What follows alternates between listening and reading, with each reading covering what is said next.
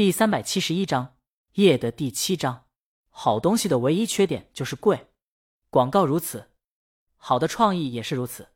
想要这么好的创意，肯定要大出血。所以周浩的报价就是品牌方负责人都要皱下眉头的报价。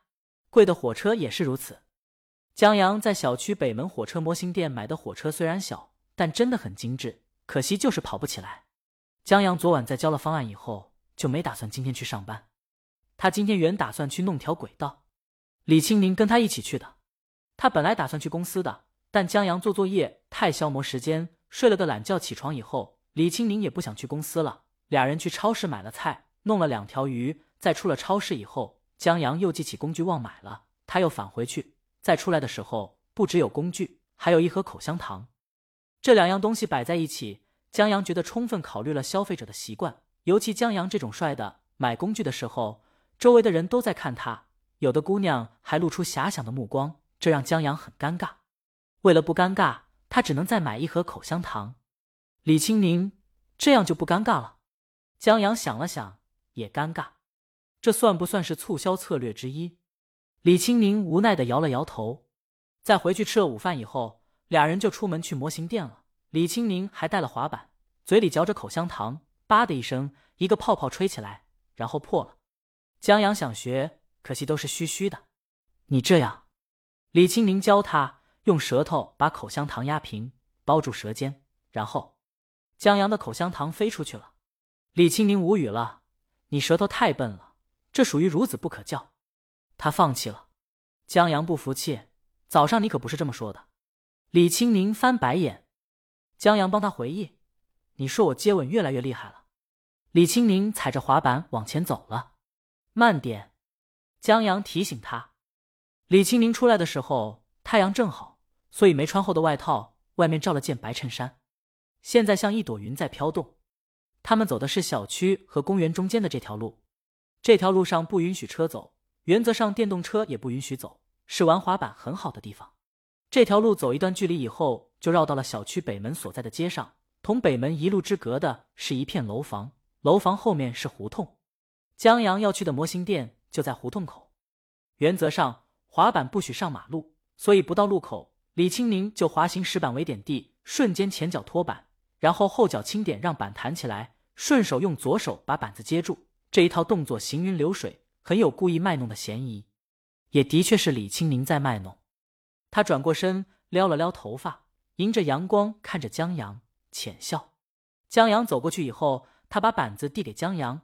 挽住江阳胳膊，路口有红绿灯，走出去的时候亮着绿灯，但不知道什么时候亮的。李清明停住脚步，问江阳：“姐姐刚才帅不帅？”“帅。”江阳实话实说。这要是别人，无论男女摆出这一套动作，他可羡慕了。但这是自己老婆，就就什么？江阳说：“老骄傲了。”李清明笑得更灿烂了。歌儿熟悉，这唱的人也熟悉，这。江阳一时间脚声跟一样站在原地，听着李清明唱。如果邪恶是华丽残酷的乐章，这原本女生的部分也是李清明唱的。可以肯定，作为大魔王，他的唱功并不差，但他的风格跟周天王这首歌不是一个路子的，所以唱的肯定没有江阳记忆中原汁原味。但陡然听到这首歌，真的挺幸福的。这歌是从一个胡同里面一个推理社的店门前的音响传出来的。这一看就是个剧本杀之类的店铺，放这首歌，倒也算对口，挺会做生意的。李清明眨眼，怎么样？自家娘们自家疼，江阳就对不起周天王了。我老婆唱的太好听了，是我听过最好听的。李清明听了很高兴，当然他自己知道超过江阳心里的声音是不可能的。这首歌的风格同他还是有很大不同的，但他也是尽力达到完美了。这首歌带有说唱，歌词还带有叙事性。他以前的民谣同样是连说带唱，歌词带有旋律性，而且民谣本来就强叙事性，所以相互之间还是有些借鉴的。只是这首歌的说唱在一段旋律基础上加入了太多的歌词，使得歌词每个字在旋律中占用时间很短。